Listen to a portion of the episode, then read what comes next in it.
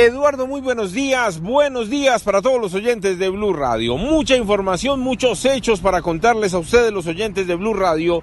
Y comenzamos con las muertes que ocurrieron en Usme, en el sur de Bogotá, en el barrio Santa Librada, donde casi a las 11 de la noche tres personas ingresaron a una droguería del sector. Allí un hombre encapuchado le disparó a uno, le disparó al otro. Al final dos fallecieron, otro resultó lesionado, fue remitido al CAMI del sector y la investigación a cargo de la Sijín, quien llegó al sitio para realizar la inspección. Precisamente el coronel Olarte es el comandante operativo de la zona sur de Bogotá y esto fue lo que nos contó sobre este caso. Un sujeto vestido de negro con capota y mascarilla ingresa, esgrime un arma y le dispara a las dos personas, las deja tendidas y huye del lugar. Estamos verificando ahorita pues las cámaras que hay alrededor, recolectando datos, recolectando videos, información. Hay grabaciones de varias cámaras de seguridad, hay algunos testimonios de las personas que vieron el atentado. Hay que ver cómo avanza la investigación para determinar por qué acabaron con la vida de estas dos personas,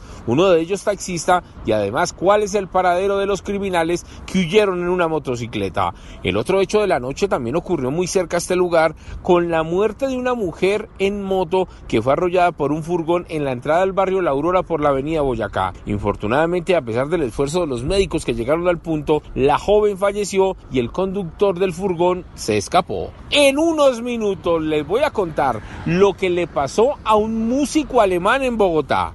Una hermosa colombiana le robó, y no exactamente su corazón, y les voy a contar el porqué. Eduard Porras, Blue Radio.